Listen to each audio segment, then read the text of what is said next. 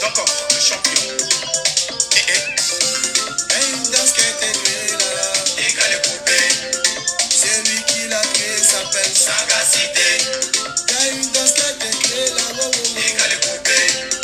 位听友，大家好，欢迎继续收听阿曼达的节目《世界在你耳边》。呃，今天呢，我请来的嘉宾是好朋友 Lucy。呃，我们要聊的一个地方呢，可以说遥远又神秘哈，科特迪瓦。先说 Lucy 是怎么到的这里啊？其实你跟我讲，中国人还挺多的，但是可能作为旅游，我觉得去的人还不是特别多。那 Lucy 呢，之前也是做呃公关方面的工作，那现在呢是因为家里人的原因哈，现在就是常住在科特迪瓦，啊、也是全职妈妈。咱们先从这个名字说起吧，我看你大概给我介绍了一下，还真不知道，就是科特迪瓦原名叫啥？叫象牙海岸，原来，呃，因为这个地方盛产象牙嘛，有原来大象很多，然后当时没有禁止盗猎、禁止贸易的时候，就是会有很多的象牙出产。但是现在既然是那个要保护动物嘛，那就不再沿用这个象牙海岸的名字了。呃，当然它的那个英语的和呃叫法语的名字还是 Ivory Coast。和那个哦 Gold d i v a 都是象牙海岸的这个意思，只不过它的中文名改成了科特迪瓦。按说象牙海岸我也有些印象哈，但是一直以为象牙海岸真的就是一个海岸，是指一片地方，而不是指一个国家。其实你当时是从法国飞过去的，是也应该是千里迢迢跋山涉水吗？啊，从巴黎过来是六个小时的飞机，啊，它在非洲的南部、西南部，周边也有像加纳呃之类的一些国家。然后它本身的话呢，就是北边内陆的话就会比较干燥一些。然后像我们在的经济首都阿比让，它就是非常潮湿，因为它是直接靠着这个大海的。国内现在如果真的想过去的话，大部分人是怎么一个中转的路径呀？像我们，因为呃，我老公是法国人的话，我们一般就会走那个巴黎，呃，从中国到巴黎，再到阿比让。然后还有的话就是呃，迪拜，呃，从中国到迪拜，再到阿比让，或者就是土耳其那边应该也是有一个航线，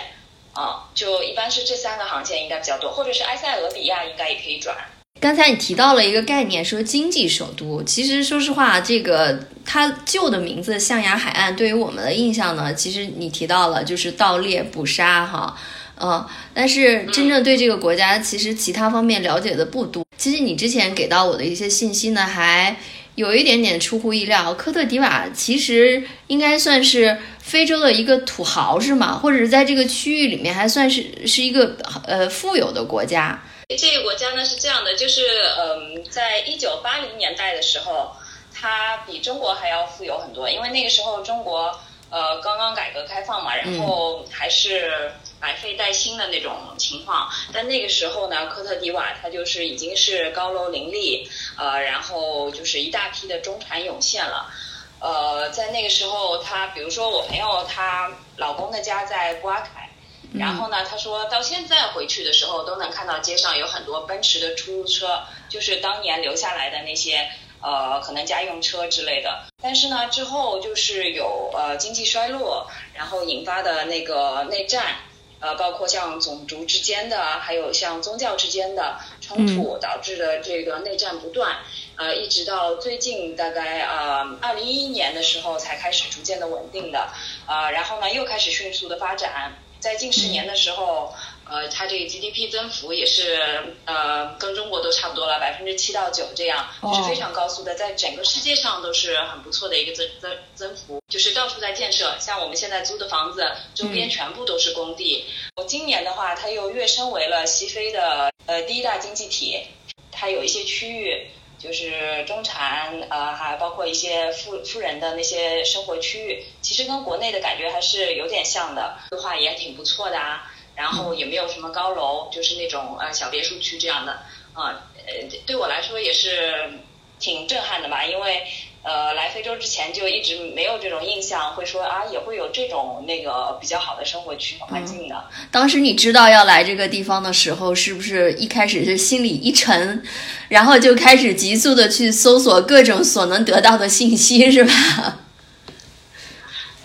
时呃，我老公因为他是呃非洲有几个地方可以派嘛，嗯啊、但是因为科特迪瓦是他们这个区域的总部，呃，嗯所以当时我们也是过来进行了一次考察，而且考察之前有他的很多在这里的同事跟我们打电话聊过，嗯呃，所有的人对这里的评价都是啊，这里很好，你们快来吧。当然，这边是贫困率嗯还是特别的高，穷人很多。呃，但是如果你是工作不错，呃，或者是住的这个区域是比较好的话，其实可以有一个不错的生活生活质量的。其实你给我的一些信息里面，我觉得还有好多想不到哈，它有特产，甚至是就是产量比较高的一些东西，是我们日常都能接触到和都能用到，只不过不知道是来自科特迪瓦，是吧？就是巧克力的那个原材料可可，它的呃产量是。世界第一的，这个可能很多人都不知道。像我们平时吃的那些巧克力品牌，很有可能你吃到的可可原料就是。来自科特迪瓦的。今年的话，他是。说，呃，总统他是。说力争，呃，科特迪瓦的可可产量要达到世界的一半，这个是。非常惊人的，我觉得。呃，还有的话，它第二大就是咖啡，咖啡的种植也很多。呃，像很多种植园，其实咖啡啊、可可啊，他们都会一起混种的。嗯呃，然后咖啡呢是非洲的，呃，应该现在是非洲的第三位吧，这个产量。还有啥？我看看，你说的肯定我们想象中的非洲就是水果很丰富了，对吧？嗯，香蕉不在话下。然后我看你说的是木瓜产量也挺高的。平时呃一年四季都会有的，就是香蕉、菠萝、木瓜、腰果。腰果这边的产量也是很高的，在全球大概是百分之二十五这样的一个比例。呃，像我们国内可能是越南腰果比较多，但是呃，其实科特迪瓦的它的腰果产量也很高。呃呃，可能是主要供那个欧洲市场吧。还看到你提到科特迪瓦的足球是吧？我是呃不太看足球的，但是我一说到科特迪瓦，很多的朋友，特别男性的朋友就会跟我说，哇，科特迪瓦就是那个足球很牛的国家，非洲国家。然后还有一个运动是它这边的呃韩国的跆拳道，在这边也是比较的兴盛。啊、有很多这个学校啊，还有一些培训机构都会教跆拳道。传统性的，它会有一些非洲舞，呃，舞蹈学校什么的都会教。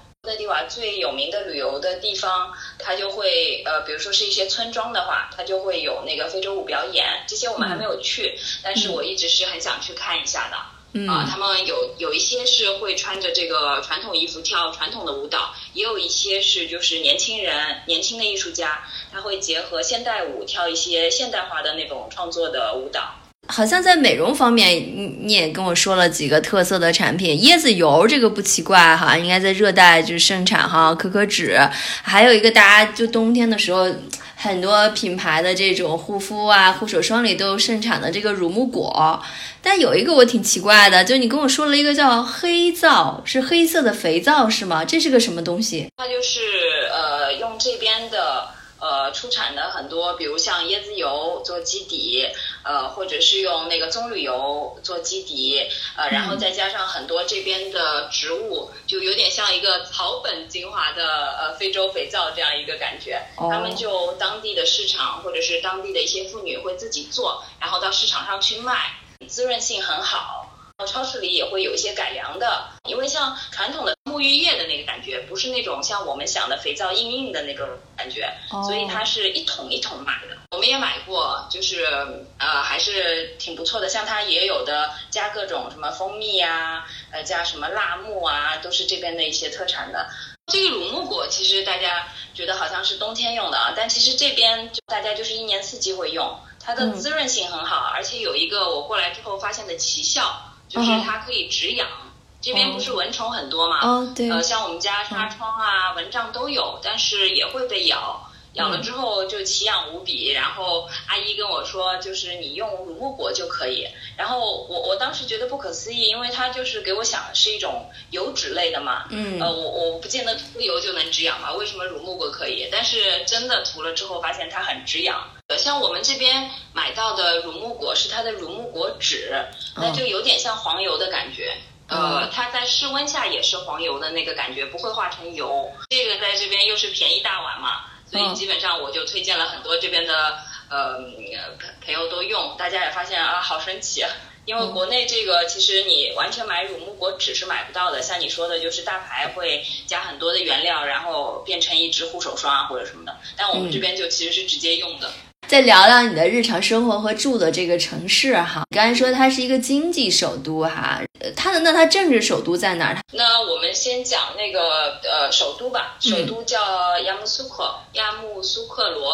哦，其实一直经济首都就是在我住的阿比让，但是亚木苏克罗呢，它是科特迪瓦独立之父呃博瓦尼他的家乡，独立之后。呃，然后就把这个地方设为了首都，他在那里就建了他的总统行宫，前面有个很大的莲花池。然后我们去参观的时候就觉得，哇，怎么那么多呃夏天的美丽的荷花？我就在想，会不会当地人也吃藕 那个，然后吃莲蓬？然后后来我发现不会，你知道为什么吗？不是吃藕丑吗？不 是不是，啊是因为它的那个莲花池是养鳄鱼的。啊那你想一下，哪里有人敢去那个摘摘采，对不对？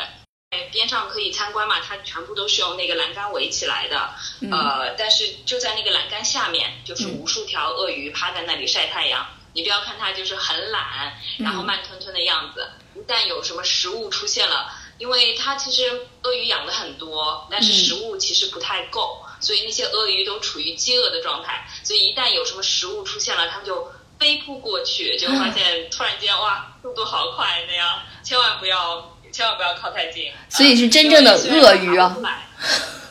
对对对，鳄鱼真的是鳄鱼，虽然它们不会从那个栏杆爬出来，但是呃真的还是挺吓人的。近距离看它们那个牙齿，哇，好粗好大的。嗯然后据说也是每年会有很多的小鳄鱼，呃，从那个这个莲花池呃逃出来，逃到边上的那个流域，呃，所以它其实边上有很多荷花池啊，呃，湖泊啊什么的，那些都是要小心的，因为偶尔也会发现呃发生那个鳄鱼袭击人的事件，就像刚刚说的比较饿嘛，鳄鱼在非洲不是就是很多也有野生的嘛？它专门养起来是有什么特别的目的嘛？比如说这种东西，嗯，在非洲会作为一种什么样的象征吗？在总统府前面养的鳄鱼，它们叫圣鳄鱼，就是作为一种圣物，哦，呃，一种力量啊，一种的象征吧。呃，每天三点的时候呢，他们会有一个呃喂鳄鱼的仪式，就是可能会有一些鸡啊、什么鸡肉啊。呃之类的放到这个鳄鱼池里，然后呢，像我们外面来参观的人也可以自己带呃活禽、鸡呀、鸭啊随便，呃，然后可以跟他一起去喂这个鳄鱼。呃，我们当天是走的比较就没有看到，但据说就是因为很饿，所以他们就你东西一投下去，就马上无数只鳄鱼就冲过来吃这样的。这个级别跟我们平时想象的带小朋友去什么萌宠动物园喂点草呀，喂点喂点小谷粒呀，这简直是这个呃量不是一个量级的哈。我个人觉得还有点可怕，所以所以当天也是走的比较急，而且我我们也不是特别想看，就觉得好像好残忍啊！这个火鸡一扔下去，马上全部给吃了那样的。